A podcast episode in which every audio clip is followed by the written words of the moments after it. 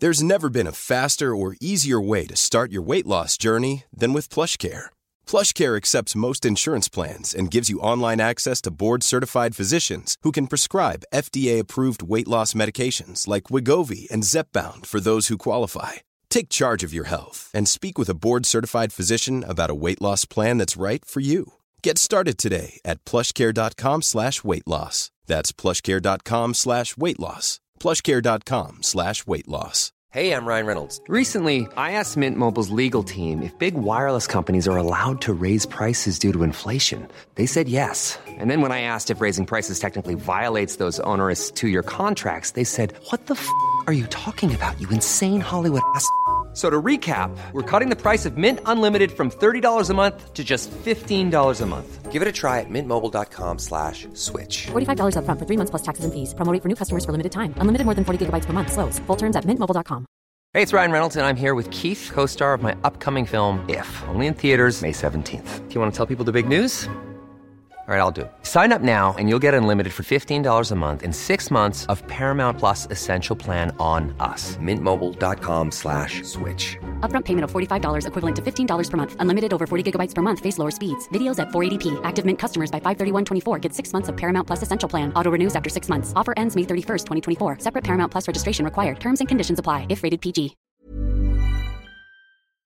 Con tantos años de convivencia, Daniel, puedo decir que te conozco. Sin embargo, el público conoce poco de tu vida personal.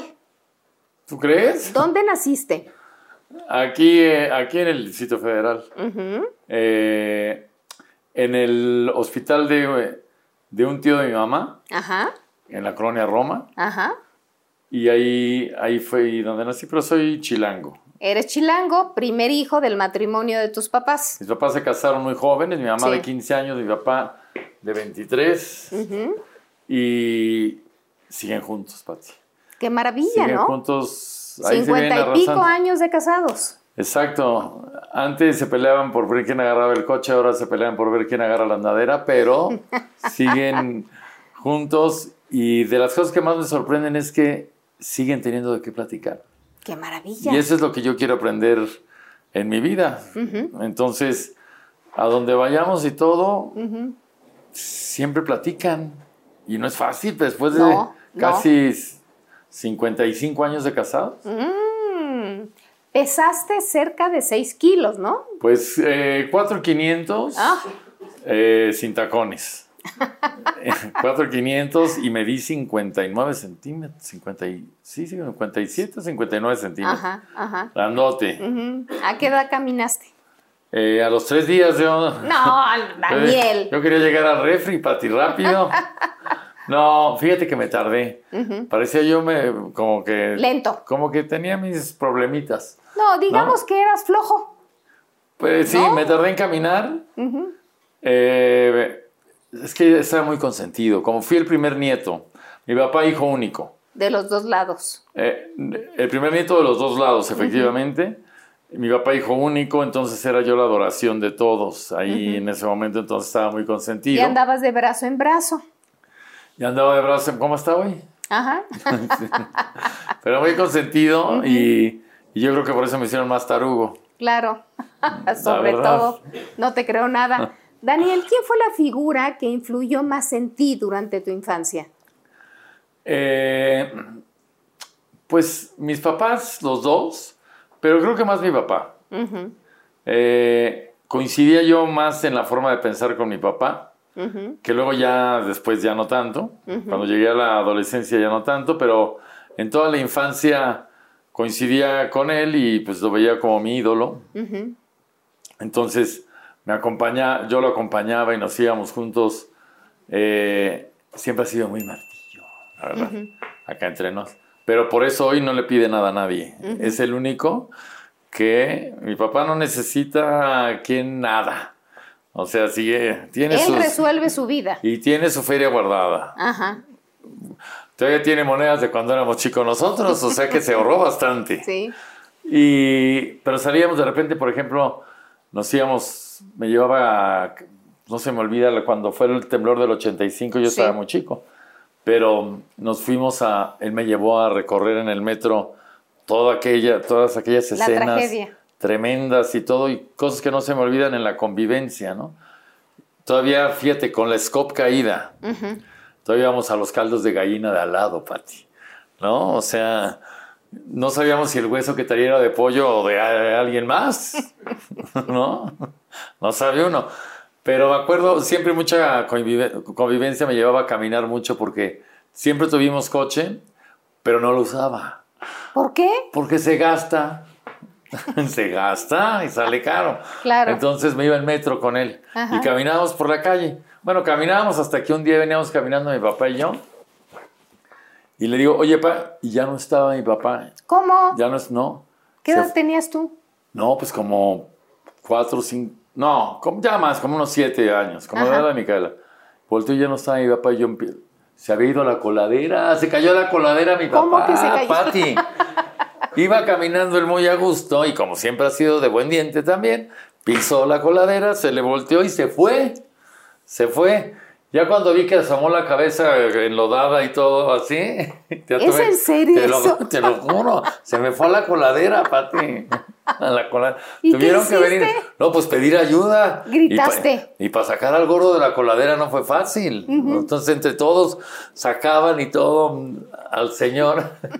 No, si le ha pasado. Mi papá me enseñó a la cultura callejera mucho. Entonces logramos salir de ese evento que, que fue la coladera, pero por ejemplo íbamos también y de repente unos tacos de guisado que le parecían a él muy económicos. Como él siempre dice, a mí me importa que me llene, no que me guste. ¿No? entonces, entonces, sí, la verdad. Y hay mucha gente que piensa así. Sí, y, claro, bueno, claro. Que te llene y, Y ya. y ya, que- y eso ya que te guste es lo de menos. Entonces echa de repente mi papá un taco de, de chile relleno, ¿no? Y entonces me está diciendo, mira, aquí se le arranca el furúnculo, o no me acuerdo cómo se llama esa. El onda. forúnculo es cabello. O, Es ¿Cómo se llama la, la cosita? Pero Tiene un nombre parecido, la- el, el, rabito. el- el rabo. El rabo. Se le arranca y no sé qué, y le muerde y de repente hace... Y se empieza a poner morado, Pati, en la taquería en la calle. Y la gente con los tacos de guisado empiezan a contar, hubiera pedido de pollo con mole, ya ve, Pero pendejo. nadie ayudaba. Nadie ayudaba. Y, y mi papá corría de un lado a otro morado con el, El- con el taco de, de, que- de- de chile relleno. El chile atorado. Así, así es. Tú no puedes decirlo de mejor manera. En todos aspectos. Estaba con el chile atorado, sin más ni más. Uno de los taqueros, que me imagino Sí. que habrá sido eh, paramédico o algo, le hizo la maniobra, Ajá. ¿no? Le, lo abrazó, Lo abrazó. le, lo abra- le apretó así. el estómago y lo subió. Y lo subió y aventó el chile, mi papá. Se lo sacó, lo aventó por allá, cayó a varios metros, creo que hasta creció un árbol de, chi- de chile poblano por allá de, la, de, la- de lo que aventó. Y desde entonces cada que va le dan los tacos gratis, fíjate. De qué menos de chile relleno si no Eso le ofrecen, sí. pero de lo demás le dan los tacos gratis. Entonces crecí mucho con, con, con mi papá de que salíamos mucho, íbamos a Tepito, Pati. No, ahí este era- se ponía re bueno. Ya ves que la fayuca, ¿nunca compraste tu fayuca? Sí, claro, por supuesto. Bueno. Sí. Sí, antes no se podía que comprarlo, hasta los chocolates eran fayuca. Todo, cigarros. Cigarros, chocolate. Nosotros compramos una Sony Trinitron público, que era una cosa, una locura. Pero ya de- era, tú ya habías crecido y eras Ya. más grandecito. ya más, más grandecito, pero era la primera tele donde se le podía cambiar el canal en la pantalla. Sí, Porque antes era de. ¿te sí, acuerdas? manual. Manual, acá fuimos y hace cuenta que hubiéramos comprado 15 kilos de cocaína. Así en el coche nos bajaron la pantalla y todo, y órale, corre bien la patrulla. Y papá, órale, vámonos. Y una Pacer teníamos. ¿Te acuerdas cuál era la Sí, Pacer? no, El coche sí, más feo que ha sí. existido en la historia de la Exacto, humanidad. Exacto. Eso, la Pacer. Sí. ¿No? Ahí, si echabas faje, te veían por todas partes. Bueno, y nos vámonos para la casa, pero llenábamos, llegábamos y en la Trinitron. Y mi papá además... Y en la sala la acomodaron. Eh, no. Claro. Eh, esta pe- yo siempre critiqué el tener la, la tele en la sala, me parecía que era no muy de muy buen gusto, por no decir naquísimo. Pero a mi papá le valió madre, la verdad, dijo, ¿la pagaste tú? Es mi casa Exacto, ¿la y la pagaste tú? pongo Bueno. donde yo quiero. Ey, pero mira, nos sentábamos todos Ahí tenían mis dos hermanos y yo. Y mi papá conseguía las películas de miedo, eh, las Betamovi. Sí. Allá en Tepito también. Sí. Y entonces llegaba con Viernes 13, por ejemplo, ¿no? Y ahí nos tienes a todos sentados esperando a ver la película de terror de Viernes 13 y todo. Y venía sin subtítulos. Y mi papá sin hablar inglés. Entonces, él nos traducía, pero otro libreto. Claro. Lo que él creía que iba a pasar Claro. y lo que creía que decían, ¿no? Claro. Y entonces, fíjate, nos tapaba los ojos cuando salían chichis. Y nos los dejaba ver cuando descuartizaban a la gente. Ya ves que así es la gente el día de hoy. ¿No? Claro. Tapan el amor, pero presumen la violencia. Sí. ¿No? Y entonces crecí, pues, pues, entre viendo chichi de reojo y, y matanza a ojo abierto. ¿A qué primaria fuiste? Fíjate que fui a varias. Porque te corrían. No, Pati, no, no, yo fui muy buenas Y calificaciones. entonces, ¿por qué a varias? Pero es que primero me aventé el kinder en la escuela de paga muy lujoso. Pero mi, mi papá dijo, ¿sabes qué? Que aquí lo que, impor- es, lo que importa es el estudiante. Eso de que en qué escuela vas y todo es lo de menos. El que quiere estudiar, estudia donde sea. Y me metió a la República de Somalia, Pati. Eh, que es marav- maravillosa, porque además, como es en Cuapa, está la República de Somalia, pero a unas cuadras está la República de Níger. Y está otra que se llamaba. ¿Y cómo? ¿Y ahorita cómo? La Ucrania, la Ucrania. Y entonces había peleas para ti. Ahí sí, olvídate. Que vienen los de la Ucrania para acá. ¿Cómo? ¿No? Y salían los de Somalia. Los de la Somalia, no, Claro. yo. Y yo, como lo que más parezco es somalí, salía y todo, y órale a los cates y todo. Pero aprendí.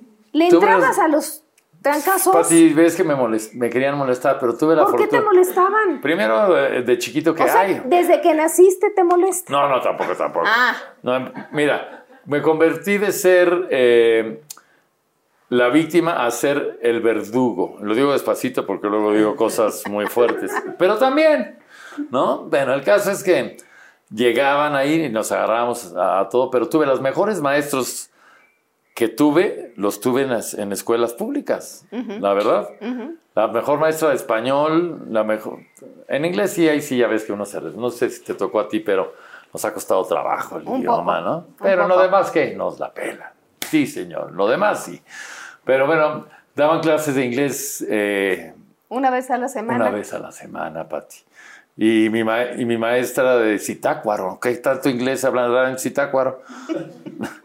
no creo que pidan ni McDonald's ahí. Sobre todo en esa época. Sí, sí, bueno. Estamos Digo, hablando- con todo respeto, ya no Pues saben sí. ofender los de Citácuaro. Sí. Pero bueno, entonces ahí sí me falló. Pero me la pasé fantástico en la... ¿Hiciste amigos? Siempre, fui, fui muy amiguero. Tenía la suerte, siempre he tenido la suerte de, de que... De tener buenos amigos, pero pocos. O sea, sí muchos de conocidos, pero amigos, amigos cercanos, Pocos. pocos. Pero en la primaria, fantástico. Luego pasé a la secundaria. Y la más cercana a, cuál? mi casa era la secundaria técnica número 40. La 40 viene estando en La Garita, no creo que haya sido mucho por allá, ¿ah? No, bueno. La Garita no creas que la de para cruzar a Estados Unidos, ¿no? Aquí es para cruzar de Miramontes a Coxpa. Así. Ahí va, ahí me tienes, en la 40. ¿Ibas No, caminando? Sí, patinó. Pues, bueno, mi mamá una vez se compró una bici para llevarnos a la escuela. No es A la primaria, sí. Y ahí tienes a la gorda que un día, por cierto, venía mi mamá en la bici. Y pasa un señor y le da una nalgada. No. A mi mamá, mi mamá pues, siempre ha sido pedorrona, la verdad. Dijo, no, esta me la refino. Paz. Y mi mamá, con, de buen diente también, de puro revés, mira, de una mano en el manubrio, porque no soltó el manubrio. Y te manejabas sin manubrio, Sí, ¿eh? sí. También. Ya ves que hay gente que maneja sin manubrio, sin agarrar el manubrio. Sí. Le volteó un revés y lo tiró. Se cayó el fulano y quedó tirado por ahí. Todavía le gritó, pinche gorda nalgona. Todavía molesto de que lo bofeteara. Pero en esa bici nos llevaba a veces a la escuela. ¿A los tres? No, Pati, todavía no nacía Alejandro. Ah, primero Mi tú. hermana y yo. Ajá. Mi hermana y yo primero. Sí. Ya luego, como a los. ¿Y, y, y cómo le hacía? ¿Uno adelante y otro atrás de ella o cómo? Exactamente. Tenía. el, eh, y el El- lunch. tenía que el- era lo que más ¿Cómo se llamaba? El diablo, ¿no? ¿Cómo le decían al...? Los diablos eran atrás. a- atrás? Ah, No, claro. Sí, aquí tenía como una cana, como, no sé cómo. ¿Canasta? El caso es que ahí nos íbamos los tres y nos, ya nos dejaba en la bici y de regreso a pie. Tampoco crees que tenía tanta, tanto aguante físico, ¿ah? De regreso a pie, pero de ida en la, en la bicicleta. Hasta que un día le robaron la bici. ¿Cómo? ¿En No, fue una dónde? desgracia. En la casa, porque la huevona de mi mamá, la verdad hay que decir, no puso el candado en la noche. Ah, Y en la mañana, cuando ya nos quería bicicleta? llevar, ya no había bici. No nos, dej- no nos dejaron ni el claxoncito, Nada. nada, nada. Se llevaron todo y pues nos quedamos sin vehículos, sin transporte. oye, ¿tu papá a qué se dedicaba? Mi papá es contador público, Ajá. que quería que yo fuera contador público. Mi papá es contador público y trabajó 42 años en la revista Selecciones Ajá. del Reader Digest, ¿no? Así. y ya sí la han leído. Mi papá era asiduo a esa revista. A mí me hacían, me hacían leer La Fuerza. Sí. A mí De- no, me gustaba. leerla. Es buena, todavía sí, sigue. Buenísima. Y entonces, ya sabes, todos los regalos que hacíamos a nuestros cercanos eran, porque la revista Selecciones también vendían colección de discos Sí, y cosas sí, así. sí. Y a mi papá, como se los dejaban a muy buen precio, yo llegaba y me lucía toda la colección de discos de, de Lupita. D'Alessio o de Ray Conniff, de Ray Conniff y su trompeta, o el acordeón milagroso de Juan Torres. Claro, ¿no? claro, claro, claro. cosas. Y entonces, ¿Y tu mamá? Mi mamá, no, mi mamá nunca trabajó. A la casa. Bueno, o sea, sí trabajó. Sí, cómo no. En la, hace no mucho, pero, pero sí. Dedicadas a la Mi familia. mamá fue la que nos, la que de alguna manera me ¿Te llevó educó? y me llevó, además de que me, nos educó, pero la que me llevó a hacer hoy, porque la que me llevaba a los castings, la que viaja. La Pero que me- eso, espérate tantito, estamos en la secundaria. Bueno, eso ya, no, pero es que yo desde la primaria trabajo en eso. Yo sé, Pero bueno, en la secundaria me tocó en la 40, entonces en la garita. Ahí, eh, muy bien, Pati.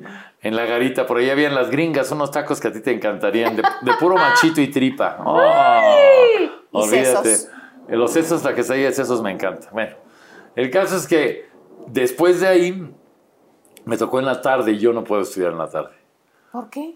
Para mí era una depresión. Mira, yo estaba sentado ahí en la 40, en mi salón, y veía desde el salón eh, el cuarto ah, de lavado de mi casa y mi tinaco. Y yo con, se me llenaban los ojos de lágrimas diciendo que quería estar ahí en la casa. ¿no? no me importaba estar colgando las sábanas, no me importaba nada. No quería estar ahí, quería estar en mi casa, que veía yo desde mi salón. Y salía a las 9 de la noche, Pati, ya sales a llorar. O sea, a las 9 ¿a qué sales ya? ¿Y en la mañana qué hacías si no ibas a la escuela? Llorar porque iba a ir en la tarde. eso es. A eso dedicaba mi vida. Mi vida no ha sido fácil. Lo sé. Supongo que le ayudabas a tu mamá a los quehaceres o algo en la casa. Mira, mi mamá era muy especial.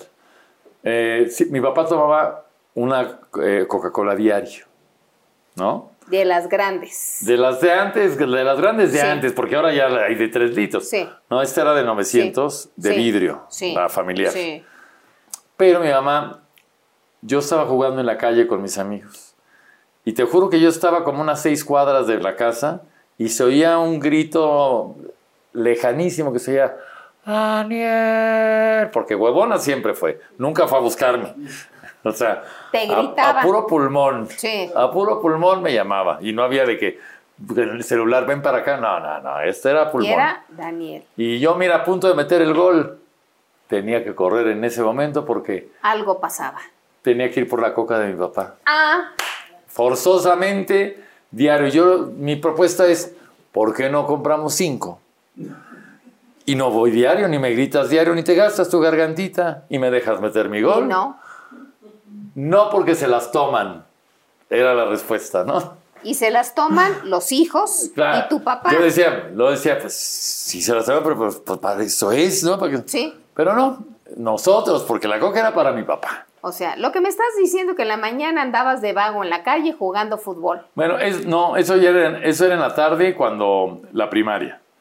Y en la secundaria eh, también, porque no duré muy poco en la 40. No, no duré ni tres meses, Pati. ¿Por? Porque ¿Por yo veía mi mismo? tinaco. ¿Por No cualquiera ve su tinaco desde la escuela. No, no, no. Y en la noche entonces me la pasaba yo muy mal y caminaba con miedo de la 40 a mi casa, ¿no? ¿Te pasó algo en algún momento? Eh, no, lamentablemente no. Pero bueno, el, el caso es que llego a la casa y le dije, mamá, no voy a seguir estudiando.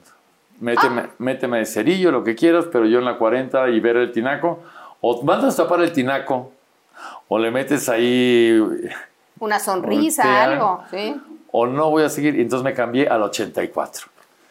Tuve la fortuna de encontrar horario matutino en el 84, que está en Calzada de las Bombas y Miramontes. Menos vas a saber, porque es todavía mm, de más ínfima categoría. ¿Para O sea, acá o para allá de la garita? Hasta los perros traen navaja ahí. sí, sí. Y pezuña afilada. No, pezuña fila, olvídate, olvídate. La CTM Culhuacán, no sé si has oído sí, eso. cómo no, claro. Claro. sí. Todo el mundo conoce la CTM. Bueno, sí, pero la de Culhuacán no. No. No. Imagínate que ahí grabó Manolo Caro una cosa de, de una película depresivísima de Cecilia Suárez donde se le cae la, la lavadora encima en la CTM Culhuacán. ¿no? Una, Bueno, llegas ahí. los coches están enjaulados, Pati. Uno cree que porque se los van a robar, pero no, te acercas y te tiran la mordida. Así, todos los coches enjaulados, así, en la CTM Culhuacán. Entonces, pero en la mañana, Pati. En la mañana Fuiste ya feliz. me cambió la vida y todo. Y me aventé ya toda la secundaria en la mañana en el 84. Y ya muy contento, muy feliz, me la pasé ahí. Después viene la preparatoria. Ya para la preparatoria hice examen y quedé en la prepa 5 de la Universidad Nacional Autónoma de México, que mi papá hizo fiesta porque él estudió ahí. ¿No? Y a mí no me gustó. La prepa no te gustó. Nunca me gustó la escuela, la verdad, Pati. Yo quería ser artista. Yo quería dedicarme a esto, entonces nunca me gustó. La escuela no me gustaba. ¿Por So- qué? ¿Te limitaba? Yo quería estar haciendo otra cosa. O sea, sentía que... Pero sí tenías de alguna forma la, la- el, el gusanito de prepararte, gusanito siempre. de tomar un libro, de ponerte a leer, Ah, no, la de investigar. la lectura y eso siempre me gustó. Sí. No, la cuestión autodidacta sí, Sí. es así. Pero ir a la escuela a despejar la X, Pati, yo no podía. O sea, no. Y mi papá quería que fuera contador público. Uh. ¿No? Y, entonces cuando empecé, me me decía, mira, este es el activo circular. Yo pensé que me estaba hablando de un libro LGBT, que cuando me dijo, ¿no? Este es el activo, este es el pasivo, y así, ¿no? Sí. Que así se maneja los, Sí, los sí, contadores. sí, sí. Dije, no, yo no estoy, yo no puedo. No puedo, no puedo hacer esto y vamos a tener un problema mi papá y yo y supe que lo iba a tener hasta que lo tuve. Pero bueno, en la prepa saqué las peores calificaciones del mundo. ¿Terminaste la prepa? Sí la terminé, pero no ahí. O sea, no ahí porque... Primero porque los porros te querían rapar cuando entrabas. Y entonces... Y, y tú que no te tocaran. Obviamente, Pati, ¿tú te imaginarías pelona en la, en la prepa 5? No. no, no, no, Pati. No. En la Septien, pelona. No. ¿Cómo? ¿Cómo? Si Claro. los que te mueven el mundo del espectáculo con Pati Chapoy, ¿cómo? ¿Pelona? No. ¿Qué hubiera hecho Alfredo Palacios? No, no, no, no, no, no, por favor. Y entonces, cada que, que te rapaban, chiflaban, se oían chiflido por toda la prepa. Y era que ya se habían atorado a uno. Entonces yo vivía con esa angustia. Olvídate de las tardes, vivía asomado en la ventana a ver si no venían los que rapaban. ¿No? Y así me la pasé sufriéndola. Entonces le dije papá, no, ¿sabes qué? Que no, tampoco. Te armaste y Sí. dijiste, hasta y, aquí y llegué. no, y esa sí fue una tragedia. ¿eh? Uf. Entonces me tuve que, empecé a hacer teatro en ese momento. Oye, pero primero le dijiste a tu mamá, ya no quiero, o directo con tu papá. ¿De la prepa? Sí. A los dos. Pero mi papá es mucho más exigente. Era... A mí sí me tocó el cinturón. Y como era setentero mi papá, había un cinturón con la, con la bandera de Estados Unidos. Sí, sí, como, sí. como usaba Un Ba- hebillón. Barry White. Sí. Pero... Sí. Y, y así, y así se iba el boliche. O sea, imagínate. Y entonces, Te tropiezas, te encajas, te partes en dos como... Oye, ¿te dieron unas buenas tundas? Pati, a mí me, me, me Te daban dejaron con todo. marcado. No, no para dejarme marcado, pero de que cinturonazo bien dado y aprendí, ¿eh? Aprendí la lección.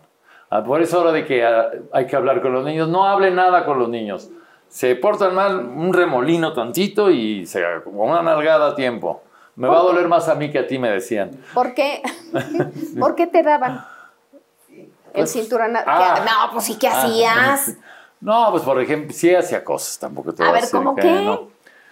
Pues, como que tampoco era que hiciera mucho, pero eh, yo molestaba mucho a mi abuelita, por ejemplo. Y, y éramos íntimos. ¿A la mamá de? De mi mamá. Sí. ¿Qué le hacías? Le aventaba hielos, por ejemplo.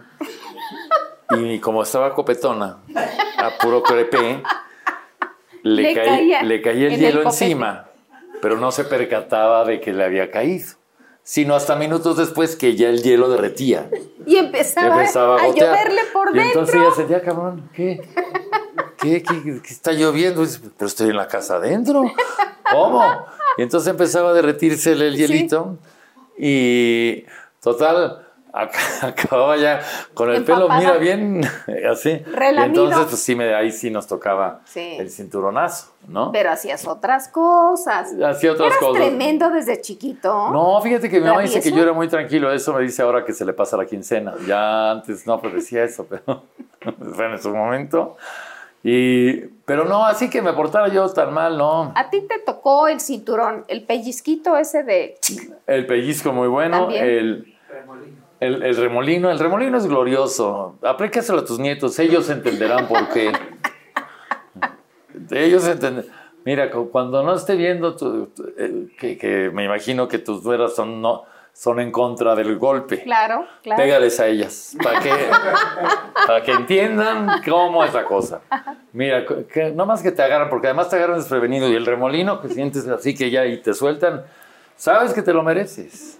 Sabes, oí en el coche que vas dando lata con el hermano y de repente mi papá manejando el pellizco de pulga acá atrás en la pierna, que ya te dije, porque ya ves que además te lo dicen en, pa- en- en pausas, ¿no?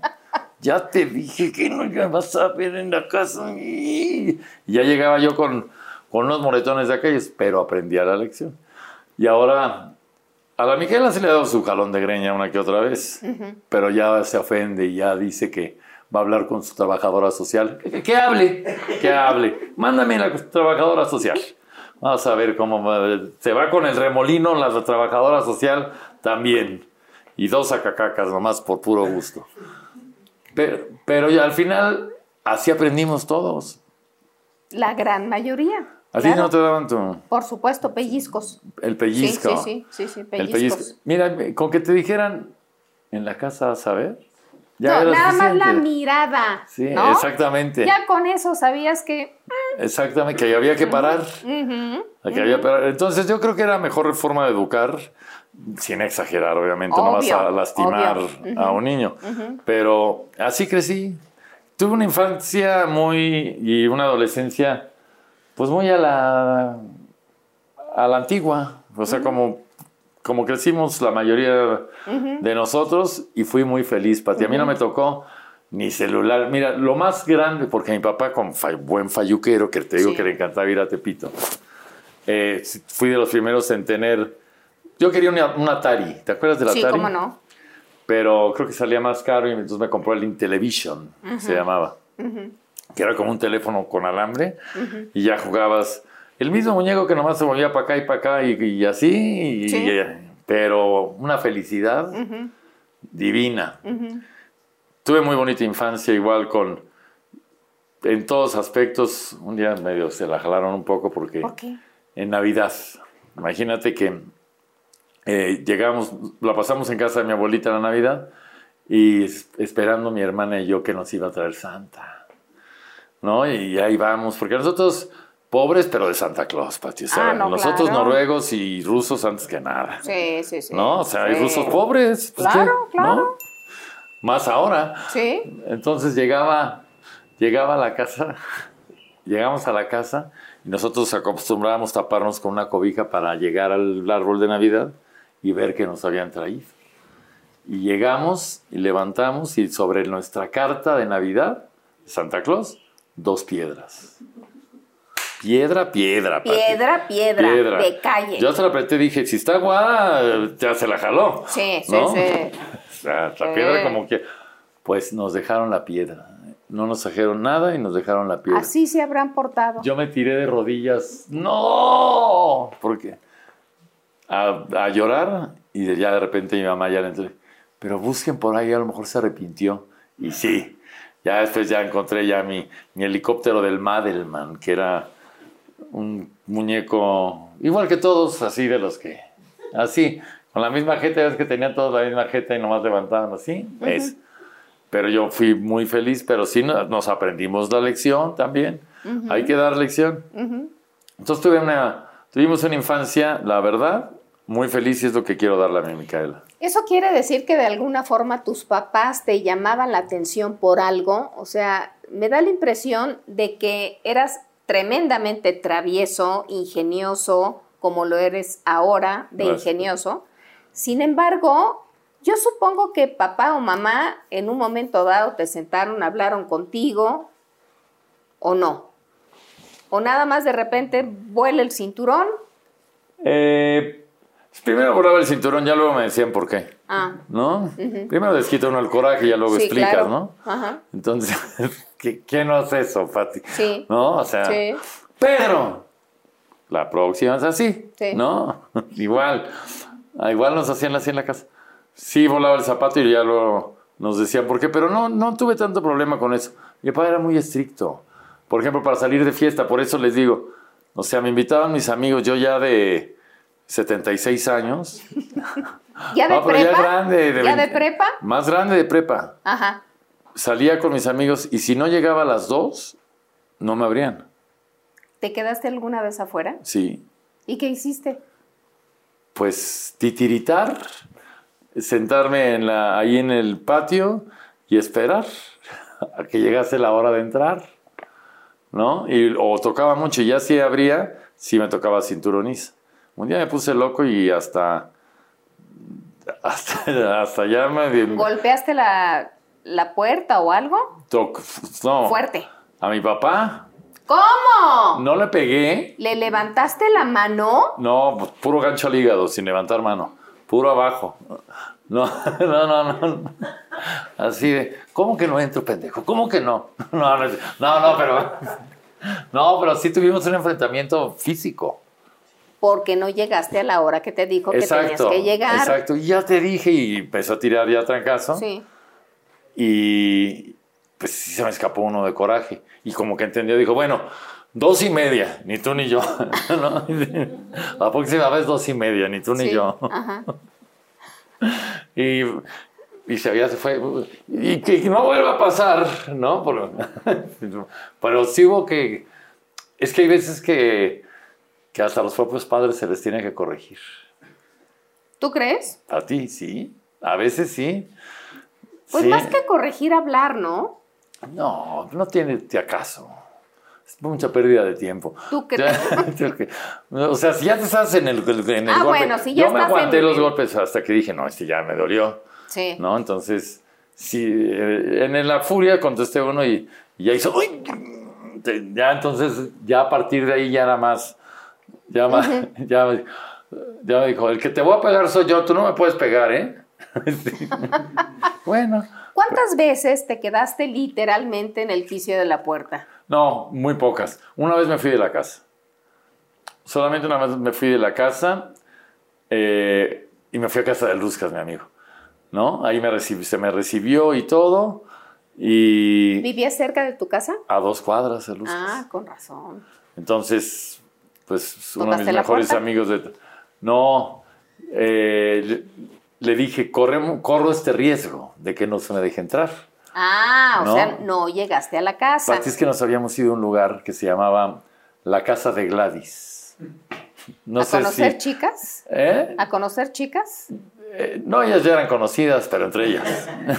Ustedes. Sí, sí, La Casa de Gladys. De hecho, ahí cantaba Marco Antonio y el príncipe de la canción también. Era una casa de citas. Yo no me había tocado a mí ir, entonces quería ir. ¿no? Con el Ruscas. Con el Ruscas y otros amigos. Sí. Entonces fuimos a la casa de Gladys, muy, muy, bonita. Salía, eh, salía el, el- el Que, que Álvaro nunca cantó. No, bueno, No, es que, que yo canta- sepa, que yo canta- sepa. Pregúntale por Gladys a ver cómo Ok, sí. mañana te digo. Llego y sí, era una cosa muy exótica porque era una sala, entonces piano y todo, muy bonito, muy bohemio. Y ya eh, estás comiendo y, y un traguito, sí, cómo no, gusta pasar a coger, cómo no, buenas tardes. Así, así, fíjate, pues es así la, el ambiente. de fácil? Yo nunca me había, visto, me había visto en una situación así. Y te viste en ese momento. Sí, nomás ¿Y que no llevaba presupuesto. Ah, entonces nada más viste. Sí, Pati, no, no. Si hubiera llevado presupuesto, sí. Entonces, y no me querían llevar de regreso. Y le dije a Luzcas, me van a... Y entonces me quedé a dormir en su casa, ¿no? Pero no avisaste. no. Sí, sí avisé, pero no me dejaban llegar. No es que avisaran, no, no, me dejaban no, llegar más tarde. No avisaste que no llegabas más tarde. No, ah, ¿cómo? Las- tu papá te dice, tienes que llegar a las 2 de la mañana. Y ese día no avisaste que no ibas a llegar. No, le dije, no, Ah. le dije, voy a llegar. Yo pensé llegar a las dos como Sí, él quería, Sí. pero no alcancé a llegar porque... Pero ¿y cómo sabían tus papás que estabas bien? Es a lo que me refiero. No, pues no sabían. No sabían. bueno. Pati, ¿qué- qué? pero si no había celular, ¿cómo les aviso? Pues, Ni nada de eso. pues un recadito abajo de la puerta. Estoy con el Ruscas. ah, no, sí les avisé que iba a ir a, a un evento. No les dije a dónde, ¿no? Pero no les dijiste Bueno, que no que sí llegabas le- a dormir a tu casa. No, de hecho, te deja que te cuente esta historia porque es muy buena. Yo le dije a mi papá, vamos a ir a la casa de Gladys, ¿no? Ah, Y temprano, que no sé qué, que a las dos, que perfecto. ¿sabía tu papá quién era Gladys? Eh, no, te voy a decir por qué, porque luego, cuando llegó la hora, le hablaron a la mamá del Ruscas, que en paz descanse. Sí. Mi papá, le habl- mi mamá, creo que le habló, y le dijo, le dijo, no llegan estos, estos muchachos, Muchachos. que no sé qué. Se fueron con una tal Gladys, ¿no tienes el teléfono? Imagínate. Le hubieran preguntado al papá si lo hubiera tenido. Claro, ¿no? claro, Entonces- claro. entonces querían irme a buscar a, a la casa donde vivía esa pinche Gladys que no nos dejaba salir. Me hubiera gustado que llegaran. Mi papá, eh, ¿gusta una copa o gusta pasar a coger? Mi papá no toma, entonces ya sabes cómo hubiera acabado la cosa. Ah, Claro. ¿no? Y así me quedé a dormir yo en... Me quedé a dormir en casa del Ruscas y ya luego regresé al otro día y fue la única vez que tuvimos algún tipo de distanciamiento. ¿Se dejaron de hablar? ¿El Ruscas y yo? No, porque Gladys no, no- no representó No, nada en nuestra vida. Tú y tu papá y tu mamá. Ah, tantito, tantito, pero no, no- nunca ha habido así. No somos rencorosos. Si nos podemos enojar y todo, pues como nosotros, Pati. O sea, sí nos podemos enojar y todo, pero ya al día siguiente ya se nos pasó. ratito. Al ratito ya se nos pasó. Llegamos a la preparatoria. Sin embargo, desde niño, tú decides o tu mamá decidió por ti que quería, eh, quería ser actor. Fíjate que desde más chico, desde la secundaria, desde la primaria, eh, yo quería ser actora, como hubiera lugar, salir. ¿Y por qué? Primero porque Angélica Vale era mi prima. Bueno, sigue siendo, Es. sigue siendo, claro. Sí. Y me, me encantaba todo eso, ¿Y por qué Ángel- es tu Angélica prima? María. Eh, mi abuela y su abuela eran primas hermanas. Ah, ok. Entonces, y crecimos muy cercanos, además, como, como la Vale tampoco tiene hermanos y, y somos de los primos más de la edad, pocos de la sí. misma edad, entonces crecimos juntos. Sí. Entonces mi mamá me llevó a hacer eh, casting para películas. Ajá. La primera en la que me quedé se llamaba Fieras contra Fieras, que era una gloria del cine nacional. Carmelita Salinas Guau. en el elenco.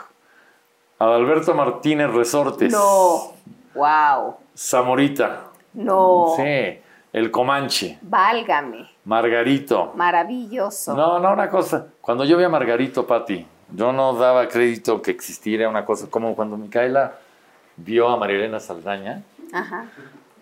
Pues mi Micaela no le había tocado ver. eh, A una persona A una chiquita. persona- Adulta chiquita. sí, co- co- sí de- de talla chiquita, como le llamen, ¿no? Ajá.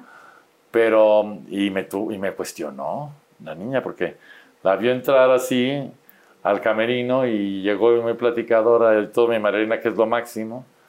Y la niña la veía con unos ojos, pelaba unos ojos y salió Marilena y me dice la niña, papá, ¿qué es eso?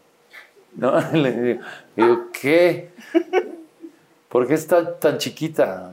digo, pues no importa lo que esté chiquita, sino lo grande que es en el escenario, mi amor. Tuve que decirle cosas así, ¿no? Vela en el escenario, ve qué grandota se ve, ve qué buena es, qué talentosa es. Eso es lo que importa de una persona. El tamaño es lo de menos. He tratado de educar a la niña más o menos por ese camino. Qué bueno. Y, pero yo cuando conocí a Margarito Pati, casi me ha dado un paro cardiorrespiratorio. Yo ya, ya le sacaba yo la cabeza y tenía cinco años. Uf. Y entonces llegó Margarito con su sombrero y todo.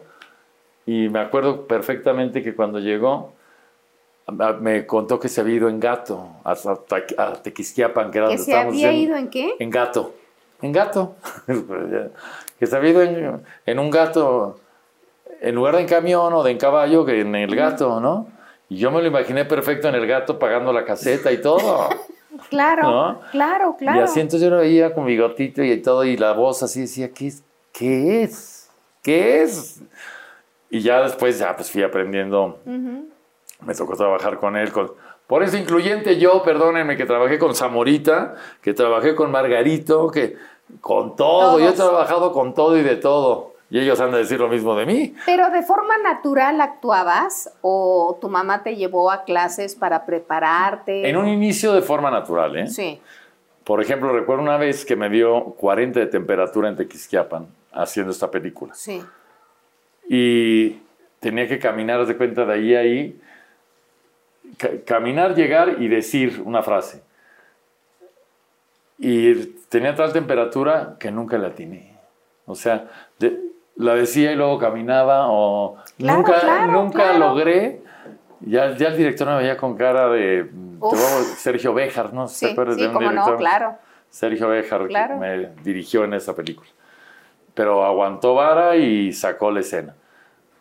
Y ahí me tocó trabajar con, Ahí fue donde Carmelita Salinas se aventó una de sus mejores escenas. Escenas y además su mejor detalle conmigo que nunca voy a olvidar, que fue que estuvimos tres meses filmando allá y mi mamá me llevó, pero me, se tuvo que regresar unos días porque mi papá ya andaba bien pesado de que estábamos allá y mi abuela me fue a cuidar.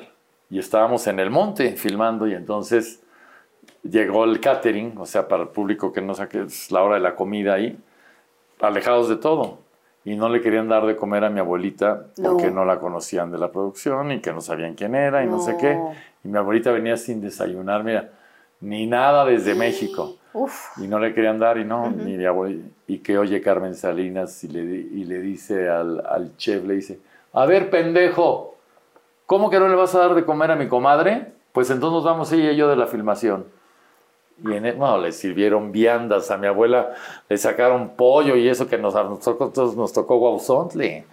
Y, no, y eso no se me va a olvidar. Y, a Carmelita Salinas se lo dije varias veces porque es verdad que era la persona que decían que era. Claro, claro. O sea, a mí me lo demostró. A ver, estás tres meses en una película. Tres. ¿Qué edad tenías? Cinco. ¿Y la escuela? No, la escuela ya tenía más tiempo. no, o sea, no, la escuela la de, tuve que dejar, eh, o sea, bueno, sé, a esa edad estabas en kinder.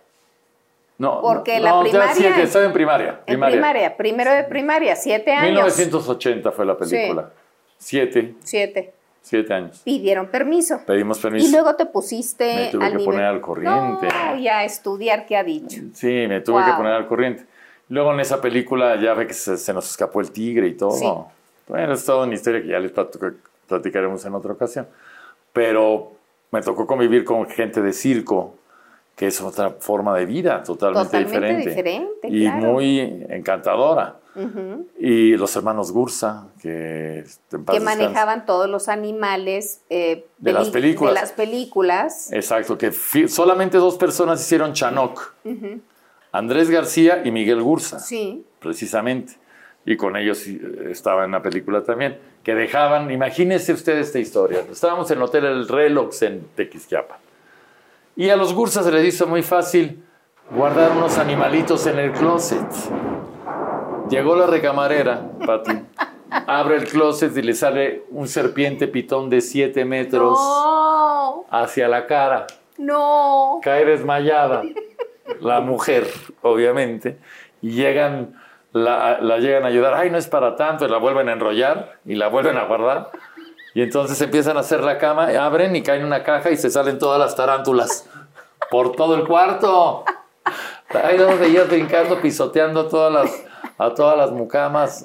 ¿Y Ahí el luego- tigre? Ah, no, ahí ah, eh, llevaban un leopardo, fue un Leopardo. leopardo, una pantera negra, para esto que era como un circo. Y entonces llevan al, al leopardo y llevaban a, a todos ahí. Y de repente, ya a la hora de irnos, a terminar la ocasión, empiezan a, guardar las cosas y todo, y baja uno de los Gursa al leopardo de la, de la jaulita. Y habían tres perros Doberman, tres, por ahí, de locales. Y, y camina con el, con el leopardo y le empiezan a ladrar al leopardo sin parar, los tres Doberman. Y se pone loco el leopardo y todo, y se le suelta al Gursa y se les deja ir a los, a los Doberman. A los tres los hizo pomada, Pedazos. pedazos. No quedó nada de los Doberman. De los tres, De al los mismo tres. tiempo. Pues imagínate de eso, entonces empieza a correr la gente, todos vestidos de época. Imagínate la escena. Todos vestidos de época con Sí, falda sí, sí. ampona y todos Claro, corriendo. crinolinas y olanes corriendo. Carmelita Salinas corriendo también y todo y, y gritando, "Ora- córranle pendejos, decía Carmelita, órale, que nos va a morder esta madre. Todo así, ¿no? Y, y de, digamos al camión para podernos subir, Sí. se, se desbocó un caballo, me acuerdo, que No, traía una no, carreta y vi cómo le pasó encima con la carreta y todo a uno de la producción que me caía bastante mal. Entonces le pasó por todas las costillas y por todo y quedó tirado ahí. Y de repente, parados afuera del camión, Carmelita Salinas, el productor, mi mamá y yo. Y lo primero que aparece, como en película, es la cara de leopardo, así, viéndonos, viéndonos. Mi mamá apretó nalga porque dijo, aquí la que más carne tiene, ¿no? Y Carmelita pensó, pues acá tampoco se va con hambre, ¿no? Y entonces el productor que saca la pistola, Pati. Saca la pistola y apunta al, al leopardo y en ese momento sale el Gursa. Y es como si, es como si al bombero le quieren quitar el camión. Claro. Se avienta con sobre, dijo, no me van a matar a mí mi, Mi- lo que me cuesta. sí, mi leopardo, claro. Y se avienta con el leopardo sobre de él y empiezan a rodar mordiéndose los dos. Así, así arrastrón de que no se veía quién, golpes, todo así. El pelo no sabías quién era el del leopardo y quién era el del Gursa, ya ves que eran... Era medio Hey, I'm Ryan Reynolds. Recently, I asked Mint Mobile's legal team if big wireless companies are allowed to raise prices due to inflation. They said yes. And then when I asked if raising prices technically violates those onerous two year contracts, they said, What the f are you talking about, you insane Hollywood ass? F- So to recap, we're cutting the price of Mint Unlimited from $30 a month to just $15 a month. Give it a try at mintmobile.com slash switch. $45 upfront for three months plus taxes and fees. Promo for new customers for limited time. Unlimited more than 40 gigabytes per month. Slows. Full terms at mintmobile.com. Hiring for your small business? If you're not looking for professionals on LinkedIn, you're looking in the wrong place. That's like looking for your car keys in a fish tank. LinkedIn helps you hire professionals you can't find anywhere else, even those who aren't actively searching for a new job but might be open to the perfect role. In a given month, over 70% of LinkedIn users don't even visit other leading job sites. So start looking in the right place. With LinkedIn, you can hire professionals like a professional. Post your free job on linkedin.com slash achieve today. rubio. Sí, o sea, así rodaron y todo, y lo domó. Le puso la cadena y lo domó, Pati. El leopardo al Gursa. No, lo domó y lo subió al camión. Mira, como chamarra tamaulipeca quedó. Sí. Para esto, una semana antes hicimos una escena con un cocodrilo, donde el otro, el que hacía Chanok, se avienta una pelea con el cocodrilo. No. Y le desprendió la mano hasta acá, el cocodrilo. No, no, se aventaban unas. Imagínate lo que es la necesidad de niño Sí, para que sí, me sí. entiendan ahora.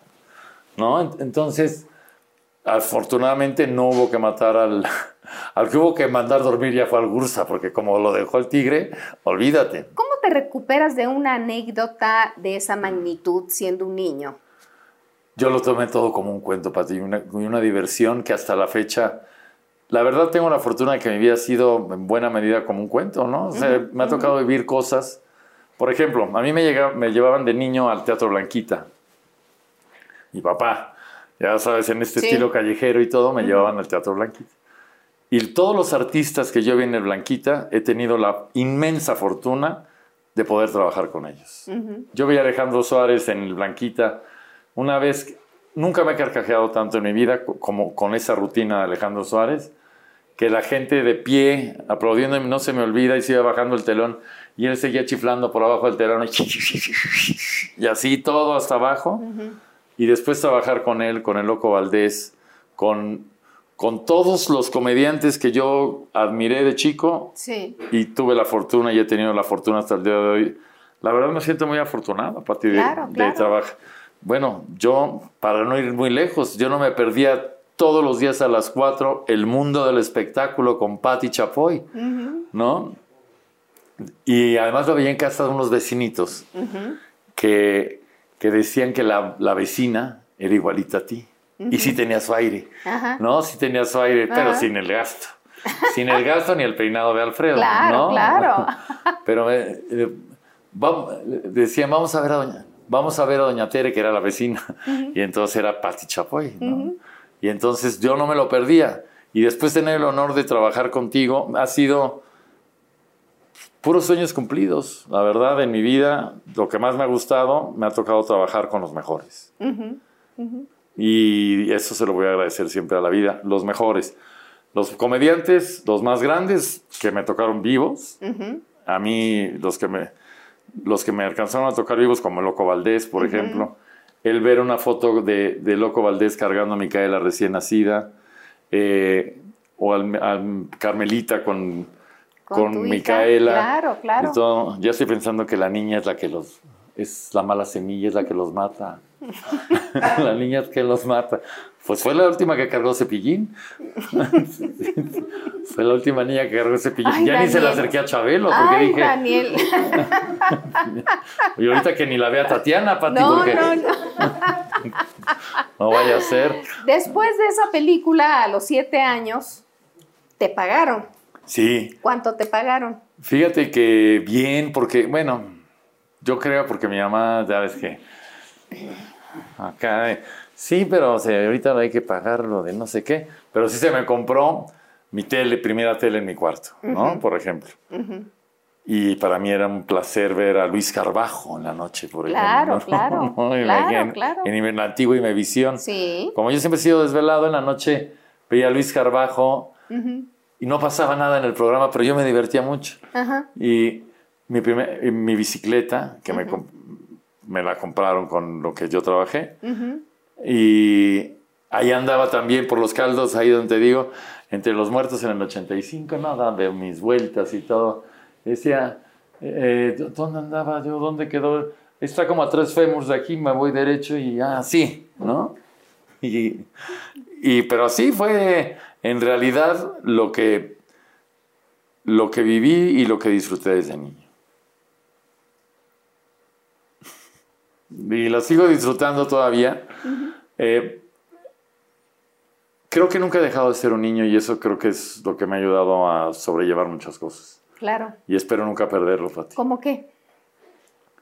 Como el reírme de todo, como el poder encontrar la parte chusca, a veces hasta la tragedia más grande. Sí, claro.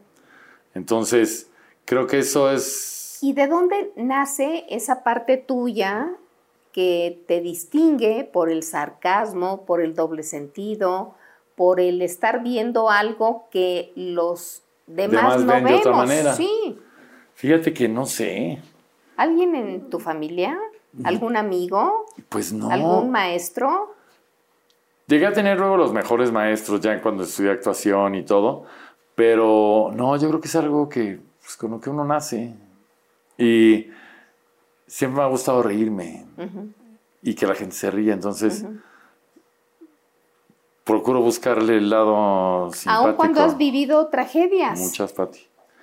Muchas, pero, pero creo que al final vale la pena saber que, que la vida está hecha para ser feliz. No hay otra. He tratado de encontrar muchas veces, no soy una persona muy católica, ni mucho menos. Espiritual. Ni, pero creo que el único sentido que puedo encontrar de vida es tratar de ser feliz. Todavía no, no logro encontrar algo más trascendental que eso. Que eso. Y creo que a su vez puede ser muy trascendental. En tu adolescencia, ¿qué les aprendiste a tus papás? ¿Qué es la etapa de formación, de crecimiento, cuando empieza uno a ser un poquitín maduro? a mi papá siempre le aprendí la responsabilidad. O sea, mi papá jamás faltó a dormir a la casa, por ejemplo. Nunca en mi vida. No tengo jamás en la existencia, y como no toma y no fuma, ni mi mamá, ¿no? Entonces fueron muy aburridos en eso. Entonces mi papá salía del trabajo y lo que quería era llegar a la casa. Y donde que le tocaba tocar hasta trabajar de Cuapa hasta Lomas de Sotelo. Y para no gastar en el coche se iba en el pecero, ¿no? Y entonces se iba dormido en el pecero, dice que mejor dormido. Es como el con chofer, dice. Claro, claro, claro. Ya cuando se da cuenta ya le habían chingado la cartera, ya todo, pero, pero él bien dormido. Y eso se los aprendí, la responsabilidad y la lealtad. Eso es algo que sí nos han enseñado desde muy chicos. El ser leales, el ser agradecidos, el enseñar a la gente a, agradecer, porque quien hace algo por ti hay que, hay que agradecérselo siempre, ¿no? Y eso, el ser agradecido, diría Mónica Garza, es de bien nacido. Claro. Y eso es algo que le aprendí a mis ¿A qué se dedican tus hermanos? Mi hermano, es con, eh, mi hermano también trabaja en eso, mi hermano es conductor del programa Al Extremo los fines de semana. Además trabaja con un amigo que tiene, Telmob se llama y lleva toda la, la, parte de relaciones públicas, toda la cuestión de, de la promoción de todo esto. Y le va bien. Y, y mi, herma, mi hermana es psicóloga, trabaja con niños y es a lo que se dedican. Ella también empezó haciendo esto con nosotros, pero un buen día decidió esto que le gustaba y trabaja con niños y la verdad la admiro muchísimo porque si alguien sabe cómo tratar a un niño es mi hermana. Qué maravilla. Y a mis papás, que son niños de nuevo. Que se vuelven niños a cierta pero edad. pero no sabes con qué tacto y con qué paciencia yo me hubiera vuelto loco. Y mi hermana le además le exigen, ¿no? Así de, ya está fría la tortilla, ¿no? Echados, pero pues, pues ya está fría. Pues sí, ya está. Y van y la calientan. Entonces, eh, mis hermanos han, pues crecimos los tres bajo la misma, bajo el mismo látigo. Entonces, los tres vivimos cosas parecidas. Aunque mi hermana fue un poco más consentida por ser la mujer. La primera que tuvo coche fue, mi hermana de 15 años. Le ofrecieron fiesta, viaje o coche y escogió el coche. A mí me dijeron cachetada, patada o madrazo. Tú escoges. ¿No? Y ella le compraron su coche y todo. Ella maneja desde los 15 años. Mal. Pero desde maneja. los 15 años, pero maneja. Pero maneja. Y yo pude manejar bueno, alguna vez me robé el coche de la casa, fíjate, de mi papá cuando no estaba. Digamos que lo tomaste sin permiso. Sí, bueno. No, te lo robaste. Sí, no, no, no, porque Ah, lo regresé. Claro, claro. Pero ahí me tienes, y tenía el tío Lalo que trabajaba conmigo, ¿te acuerdas que en paz Sí, descanse no, también? sí. Tenía una camionetita Renault de esas azulitas de gelatina, como de gelatinas. Ajá, ajá. La pitufina le llamaban porque era azul. Sí. La palanca era al, al tablero. Sí. O sea, primera aquí, segunda, tercera y cuarta. Y un día me la volé también. Y que aparecen mis papás cercanos y me agarran ya por Cuemanco. Ya por Cuemanco yo en la, en la pitufina. No. Y se me puso un castigo muy fuerte. Pero nunca tuve coche hasta que me lo pude comprar yo ya en Ventaneando. Claro. Que todo un buen rato me lo aventé en pecero yendo a Ventaneando de ida y vuelta. En chanclas. No, eso de las chanclas es un mito. Llegaste con Pati, chanclas. Te han, Pati, te han No, lavado. yo te vi Pero yo, sí- en yo jamás la chancla te la he en manejado. pants. En pants podría ser. No, pero no chancla podría, no. era, era. La chancla no, porque como padecía de, onim- de onicomicosis, casi no te enseñaba yo la uña. Entonces, es la realidad. Pero el, el coche que me compré fue glorioso porque iba yo en pecero y toda la cosa y daba autógrafos en el pecero y todo, ¿no? Pero bien a gusto. ¿eh? Me bajo yo en Cuemanco y luego y de regreso, bajo en TV Azteca, ¿qué hubo? ¡Ay, el de Ventaneando! Sí, señor, en TV Azteca bajo. Y ahí me bajaba, ¿no? Y la, ay, la gente me bajaba y los de los tacos del bistec de enfrente. Y todo, no me sentía soñado, Pati. Y me pude comprar un Cougar 90, y, ah, 90. Fue mi primer coche. Que era un carrazo en el 90. Sí. Nada más que yo me lo compré en el 98, ¿no? Y entonces, pero, mira, no le servía el aire, no le servía nada. Pero lo de vista, sí daba el gatazo, ahí se, se subían solas, Pati, en ese momento, ¿no? Y fue el primer coche que tuve, precisamente. Y luego ya me gastaba mucha gasolina y lo cambié por un Ford Fiesta, que era un carrito chiquito que me tenía que ir yo en el asiento de atrás. Con las piernas acá. Con las piernas acá para poderlo manejar. Entonces ya de ahí fui, fui cambiando, pero en realidad mi vida es una antes de, de Ventaneando y una después. ¿Cuántas películas hiciste? Fíjate que eh, empecé haciendo cine, que eso fue lo primero Sí. que hice, pero me aventé, en realidad pocas, ¿eh? Eh, como tres o cuatro nada más. Fue durante la infancia y adolescencia. Infancia, básicamente. Infancia. Sí, sí, de- digamos de los siete a los once. ¿Y teatro? Teatro ese sí, Pati. Eh, teatro empecé a hacerlo yo de manera profesional a los 17. Eh, empecé en el Teatro Aldama, justamente haciendo los, los tenis rojos, que ya había hecho algunas otras cosillas más experimentales, pero profesional. Tenis Ah, rojos. Los tenis rojos a los 17 años, eh, estoy hablando de 1990. eh, no, 90. En el 90 hice los tenis rojos y ya a partir de ahí, fíjate que el primer, eh, los hice en el Teatro Aldama, que en ese momento Angélica Ortiz, que era mi tía abuela, él tenía a su cargo, la, digamos, la concesión del teatro. Nunca imaginé que años después la concesión de ese teatro la tuviéramos Alejandro Gobi, tu seguro servidor. ¿no? Ha sido, te digo que ha sido sueños cumplidos, muchos, tengo tanto que agradecer que, que la verdad sí me emociona. Pero ¿Por, por las Angélicas conociste a Origel? sí, Sí. de hecho, efectivamente, fuimos a un cumpleaños de origen, ya ves que le gusta el Sí. cumpleaños, mucho, él es mucho de cumpleaños. Entonces fuimos a un antro con la, la María, la Ortiz, eh, la Vale y yo, con eh, una fiesta de Pepillo y ahí lo conocí. Y ya luego, ya fue que, cono- que ya lo había conocido y ya posteriormente fue que, que la Ortiz le llamó para recomendarme con él en el programa que tenía que se llamaba Vida y Milagros. Sí. Yo entré eh, en cuestión escuela, terminé la prepa y empecé el CEA en Televisa. Estudié Sí. la carrera en el Centro de Educación, fíjate, Sí. en el Centro de Educación Artística de Televisa. Eh, en algún momento, pues yo no daba el tipo de, de mis compañeros, Pati. ¿Quiénes eran?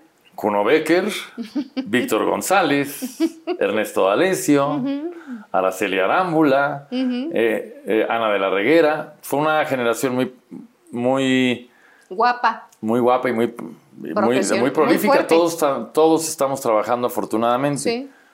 Entonces yo creo que se preguntaban, ¿qué hace el gordito este aquí? ¿No? Hasta que nos tocó hacer comedia en la escuela. Y ahí cambió todo. Arrasaste. ¿no? No tanto, pero, pero ya ahí se dieron cuenta de cuál era el camino, ¿no? Pues, Y entonces, a partir de ahí estudié la carrera y, y al terminar, el que, el que primero me echó la la- el ojo fue Chabelo, justamente. Iba a empezar un programa que se llamaba La Cuchufleta. Y me dijo, el, el chavo que tienen que hace comedia, le dijo a Cobo, estoy interesado en él. Nada más que pasaba el tiempo y pasaba el tiempo y yo... Y no pasaba nada. No pasaba nada, entonces yo tenía necesidad. Y fue que fui con Origel y entré a hacer Vida y Milagros con él, precisamente. ¿Qué hacías? Los espectáculos. Platicabas. Conducías. Conducía. Fue la primer, el primer contacto directo con la conducción, aunque yo tomé clases de conducción, pero las clases de conducción no existen. No, no. No existen y no sirven. El que nace pendejo se muere pendejo. Fíjate que paralelo a eso, tu incursión con Origel en radio, yo recibo una llamada de Angélica Ortiz y me platica de un sobrino que tenía muchas características como para hacer algo en televisión azteca en concreto en esa época producía el medio del espectáculo y también producía Caiga quien caiga. Y en ese momento surge Ventaneando. Así es. Ahí es cuando, ya después de estar con Origel, Origel te hace la trastada. y entonces se va. Sí. Y curiosamente deja de hacer el programa de radio también. Entonces entra Álvaro Cueva ventaneando y yo me quedo sin chamba, eh, que estaba haciendo Vida y Milagros, pero Kipi Casado, que también en paz descanse, ya me había oído, ya me había echado el ojo y siempre me decía, mi marido hubiera sido feliz contigo.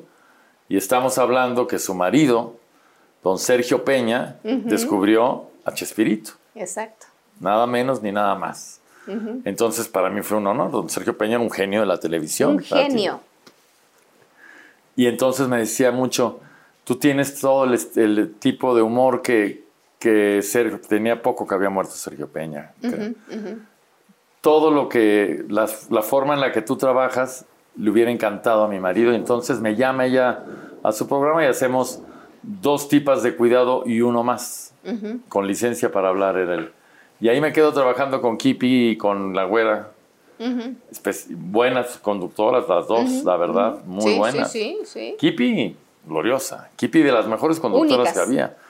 Hacía concursos de una manera fantástica. La, hora del Gane, acuérdate. Donde Gurrumina ya llegó, Gurrumina ya está aquí. Claro. Bueno, y entonces trabajo con ellas y todo. Y un día va Pedro Sola al programa, que ya me había oído con Origel. Y entonces es cuando precisamente yo le dije, oye, me gustaría platicar con Patty, que no sé qué. Y me dijo, oye, es muy especial. Pero, no, no, no, no, pero me dijo, yo te llevo.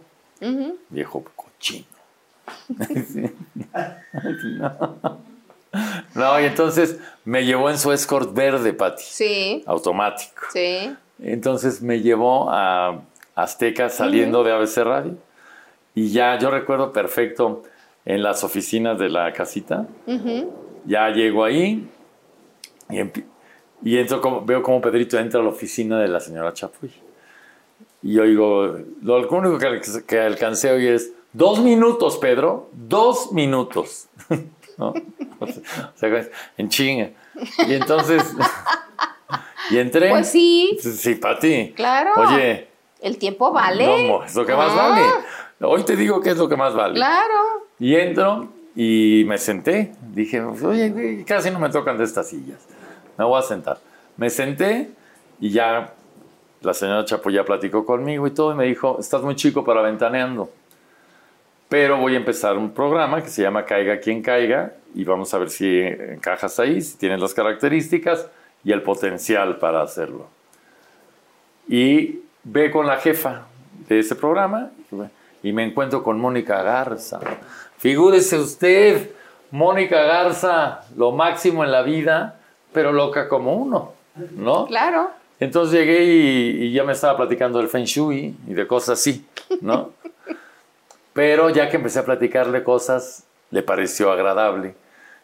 Y eh, hizo las primeras notas conmigo, ves que eran varios periodistas, donde también salió mi Rosarito Murrieta en, en lo que es cuestión televisión.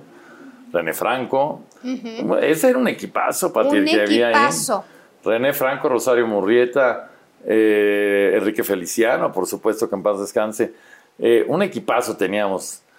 hasta, hasta Volavsky. Sí. Cosas co- Claro, Pati, claro. grotescas, pero fantásticas. Sí, ¿Cuántos, de veras, cuántos salieron de, de Caiga quien caiga? Muchísimos. sí.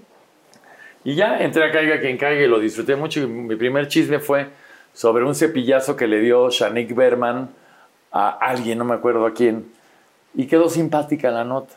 Y entonces a la Garza le gustó mucho y empezó a dar más notas y más, porque algunos tenían cierto número de intervenciones, ¿no? Sí. Y entonces, pues yo feliz. Y después, eh, tengo que agradecerle a Televisa el que hayan demandado a la señora Chapoy porque tuvo que faltar. Aventaneando.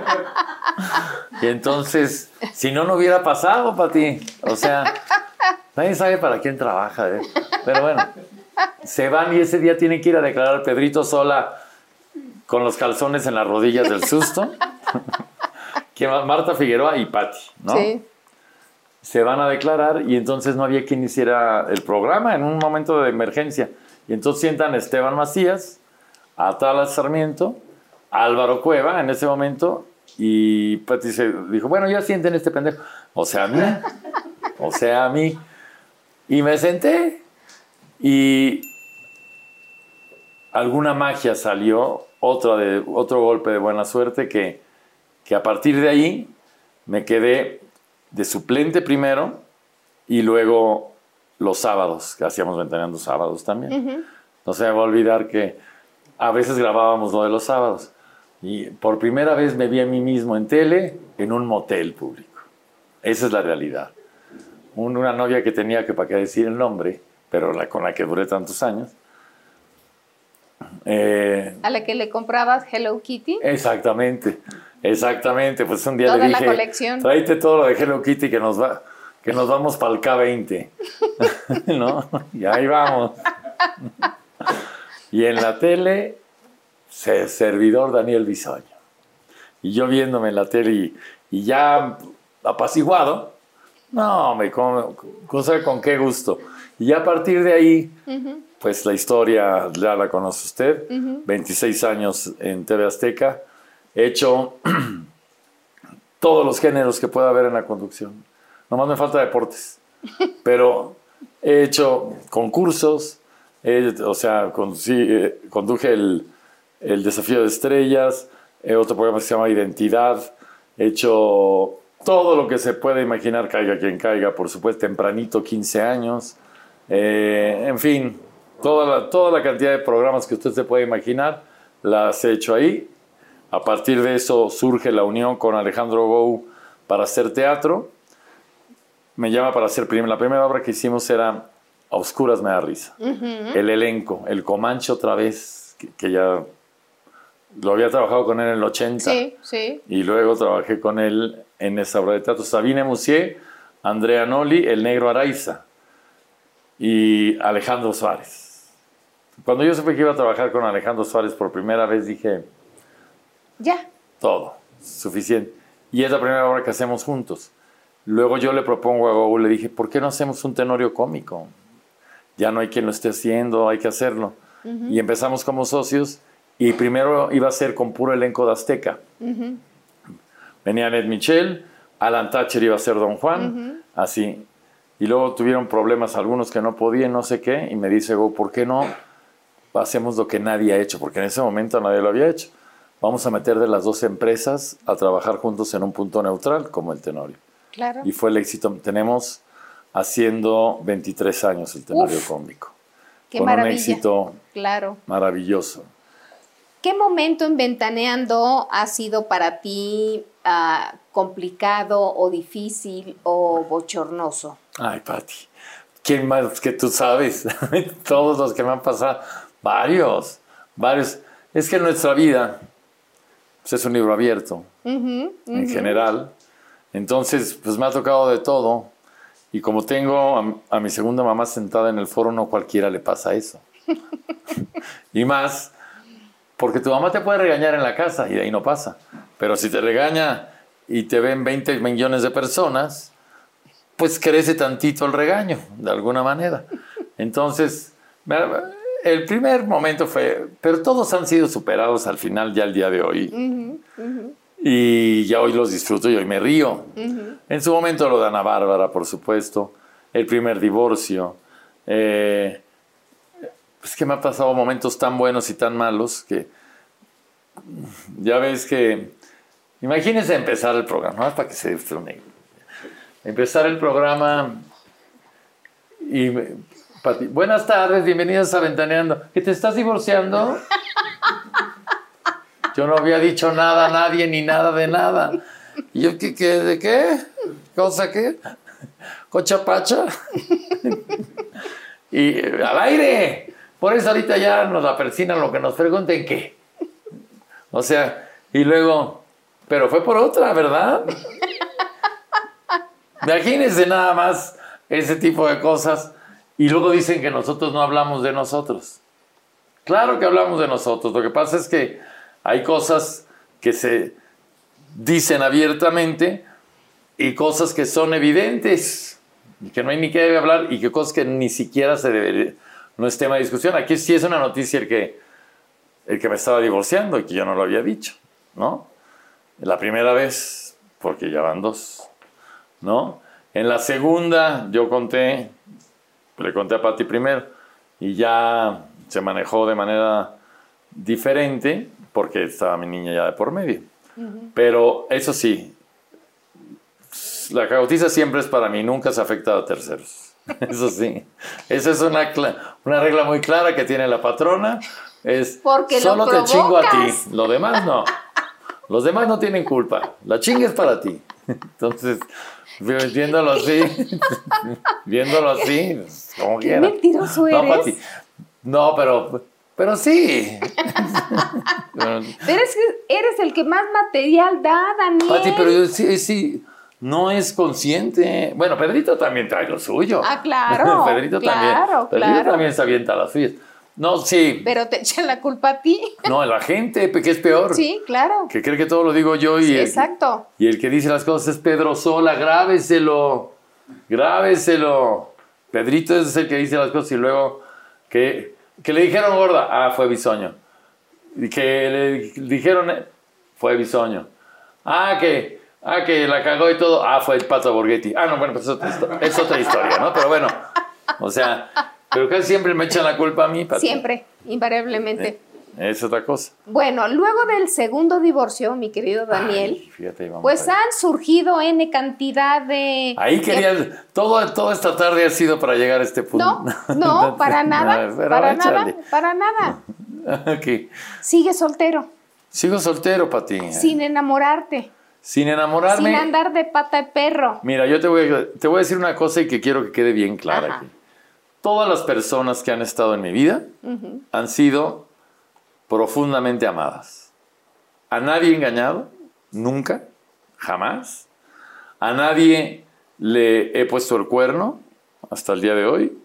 Y con cada persona que he compartido mi vida poco o mucho tiempo, se le he dedicado todo el amor siempre. ¿Y por qué te separaste de Marianita, la primera esposa? Eh, inexperiencia en parte. siento que me casé un poco chico. A los 42 años no estás listo como para... No, tenía 27. Pero venías de una relación muy larga, ¿no? Con la de Hello Kitty. Sí, exacto. Sí. Aquí la cosa es muy sencilla y la tengo que decir. Cuando yo me separo de Mariana es porque me enamoré profundamente de Fran Merrick. Sí. Esa es la realidad. ¿Cómo fue? Eh, un día estoy viendo la tele, en casa de Annette Michel. Un capítulo de la novela de Annette Michel, precisamente. Y no se lleven el Purificación García, ahí hay una Adidas. bueno. y entonces eh, veo a Fran Merique en la tele y le dije a Annette, está divina. Sí, que no sé qué. Tiene novio. Muy bien. ¿Y tú casado? Y yo casado, obviamente. Y luego Alejandro Romero, necesitábamos una chava extra, le dije, mira a Fran Meric, ¿sí? vela. Y ella la vio, ah, che bisoño, A mí me gustan con más chichi, me dice, ¿no? Ya ves que mi Romero, era- mi Romero era lo máximo. Sí, sí, sí. Es sí, lo máximo. Es. Es lo máximo. Glorioso. No, que tenga más chichi. Y le digo, no, pues, total lo convenzo de que metan a Fran a tempranito. Y me enamoré profundamente, profundamente. La sufrí, la padecí. Fue la primera vez que fui a terapia en mi vida. Cuando terminé con ella. Aproximadamente cinco años. ¿Tanto? Sí.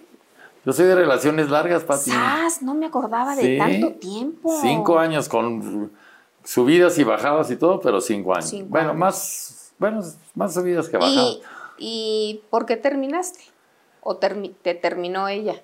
Eh, ya ni me acuerdo, pero primero porque ella como que no acababa de estar convencida de que tenía este novio, no sé qué, y luego ya estaba puesta y feliz y que aparece Leonardo García. Y pues ni cómo competir. Porque eso de que hay que ser a las mujeres, pues está bien, ¿no? Pues sí, sí, Pero es pues, cierto. de que sí, te llegue, sí, sí, de que te llegue Tom. Cruz Claro, a claro. que te llegue Capulina, pues. Pues sí, ¿no? hay una diferencia, Eso de hacer reír, pues, eh, ¿no? Pero ya después se arrepintió.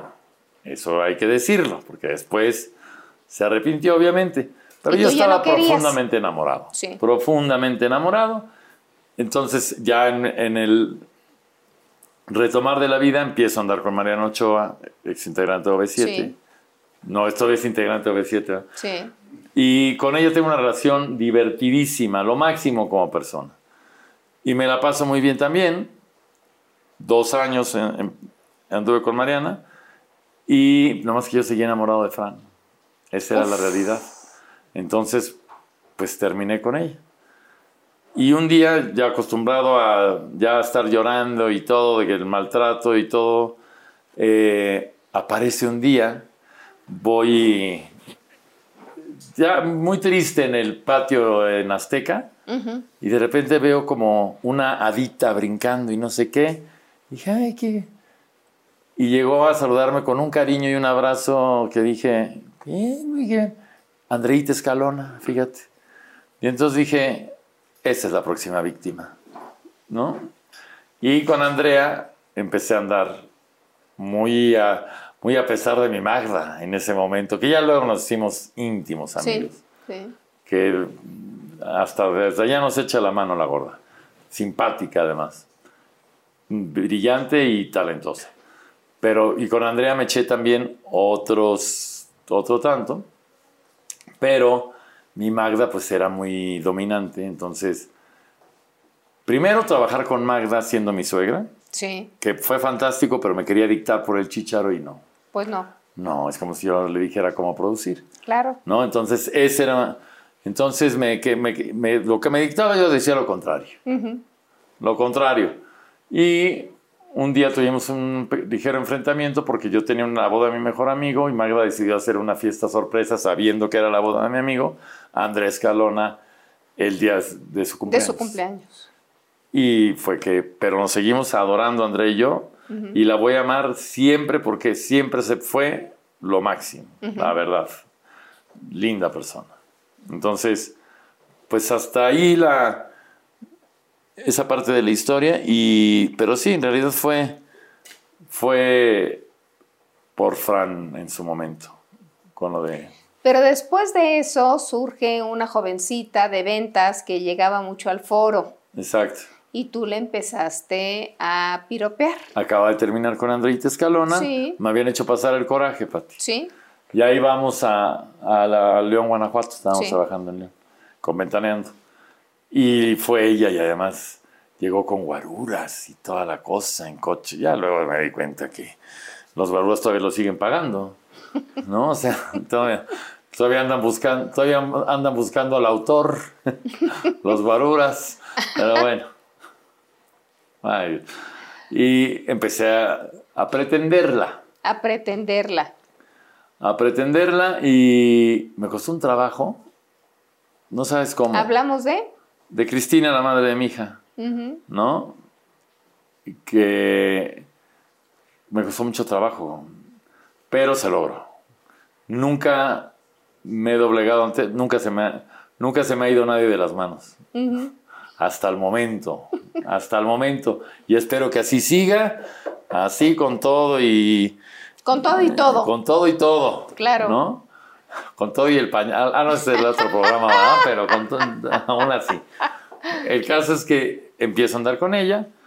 Ella tiene un problema con su papá, se viene a vivir conmigo a la casa. Y duramos 10 años juntos.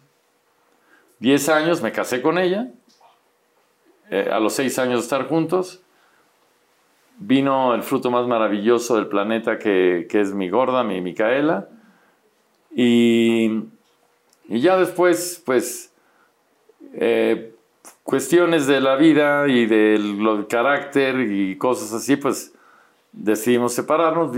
Viene este golpe violento de relación. Entendemos al final que lo más importante es nuestra hija y tenemos ahorita una estupenda relación y la niña tratamos de que lleve la vida más feliz posible y más sana posible. Más amorosamente posible. Más amorosamente posible. Eh, yo no le hablo mal de la madre, cosa que debería hacer, pero eh, ni la madre le habla mal de mí. Claro, claro. eso dicen. Claro, claro. Y entonces empiezan, tenemos una estupenda relación y la niña va y viene, está con nosotros, nos vamos juntos de viaje. Sí. Eh, Conviven, punto. Como si fuéramos una familia casada, básicamente. Sí, sí, sí, sí, sí. Básicamente, o sea, nos vamos de viaje y dormimos en el mismo cuarto. Sí. Eh, no en la misma cama, pero sí, eh, claro. como en familia. Claro, claro. ¿no? Y los dos tenemos que hacer un sacrificio porque, pues por algo nos separamos, ¿no? Daniel, ¿estás consciente del personaje que eres y por lo tanto el que te lluevan críticas positivas y negativas? Sí, sí, ya ahorita sí. En su momento no tanto, pero, pero ahorita sí. ¿Ya lo entiendes? Ya lo entiendo. Ya lo entiendo. ¿Cuál ha sido el rumor más eh, fuerte o más desagradable que te haya lastimado? Eh, las, las mentiras son las que no soporto, mira. O sea, lógicamente te, sacan cosas todo el tiempo, ¿no? Y muchas son verdad y muchas son mentira. Sí. Pero la mayoría son mentira en, en cuestión de la historia, ¿no? Porque a final de cuentas, yo no estoy para mentirle nada a nadie, ni ocultarle nada a nadie, pero tampoco para ir gritando quién soy si yo sé quién soy. Claro. No pasa nada, claro. ¿no?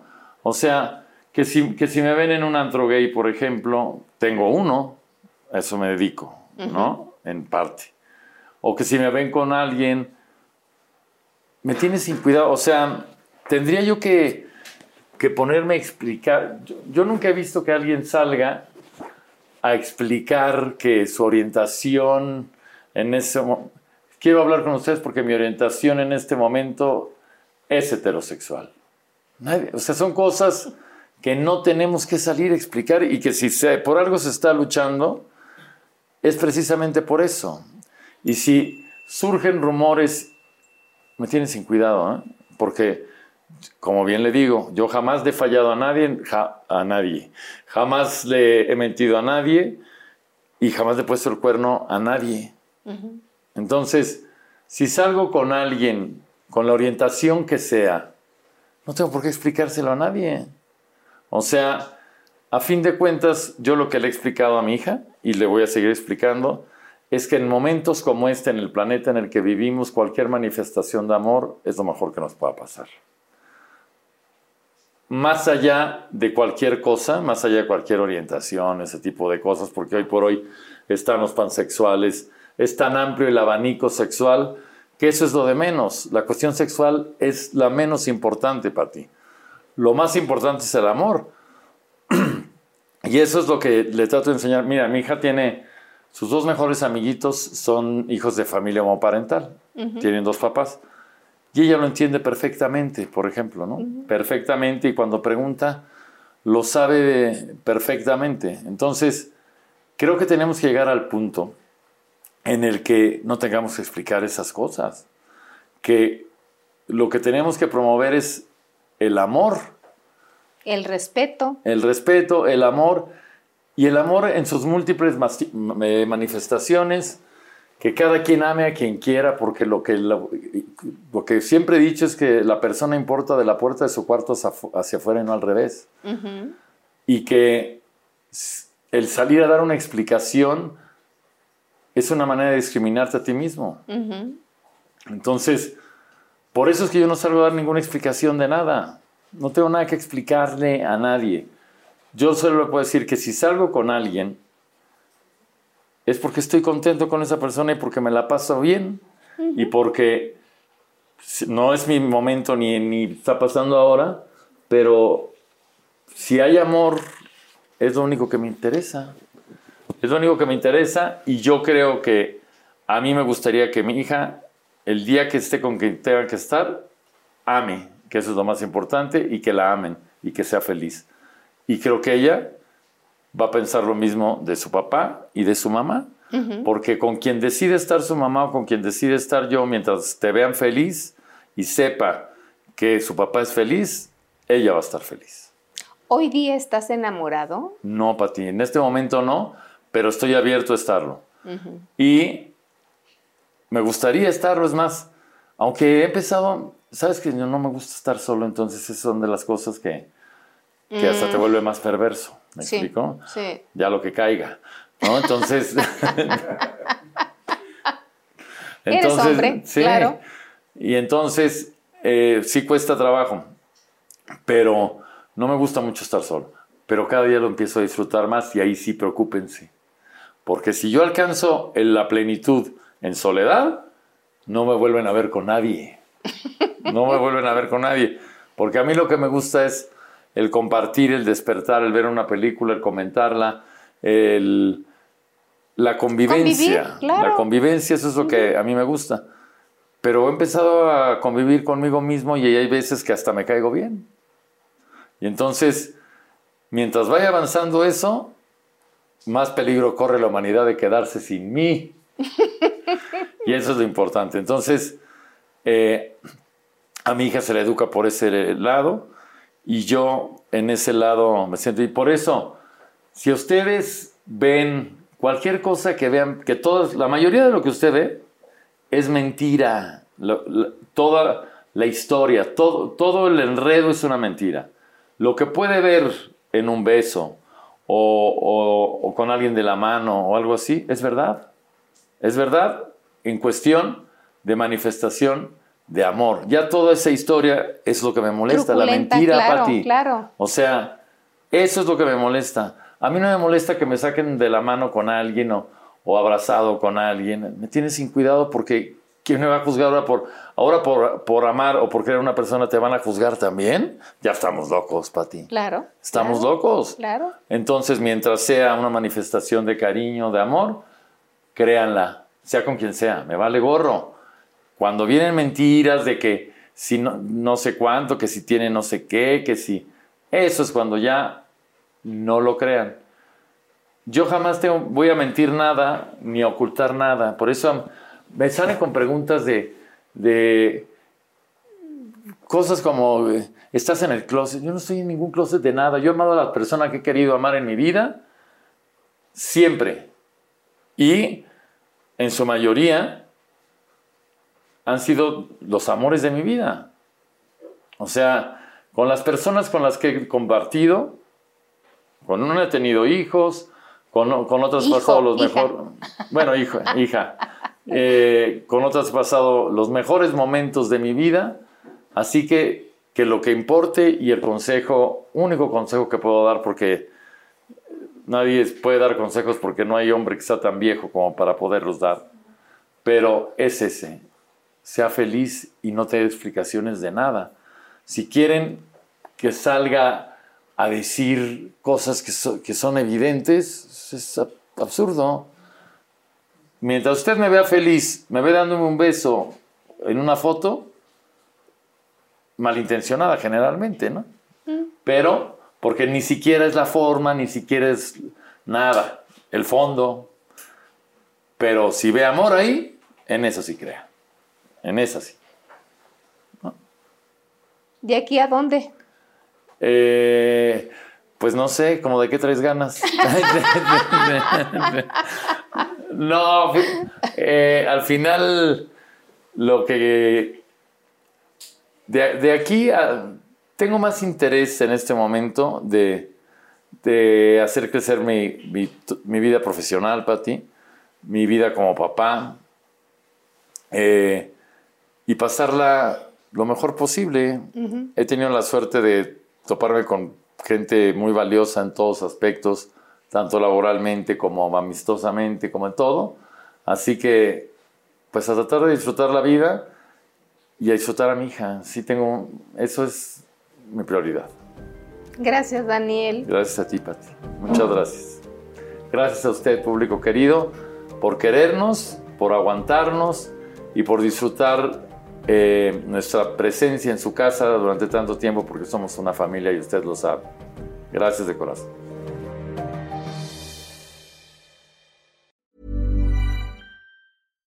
How would you like to look five years younger? In a clinical study, people that had volume added with Juvederm Voluma XC in the cheeks perceived themselves as looking five years younger at six months after treatment. Look younger, feel like you. Add volume for lift and contour in the cheeks with Juvederm Voluma XC. Reverse signs of aging by adding volume to smooth laugh lines with Juvederm Volure XC. For important safety information and to find a licensed specialist, visit juvederm.com. That's J U V E D E R M.com. Not for people with severe allergic reactions, allergies to lidocaine, or the proteins used in Juvederm. Common side effects include injection site redness, swelling, pain, tenderness, firmness, lumps, bumps, bruising, discoloration, or itching. There's a risk of unintentional injection into a blood vessel, which can cause vision abnormalities, blindness, stroke, temporary scabs, or scarring. Talk to a licensed specialist to find out if it's right for you.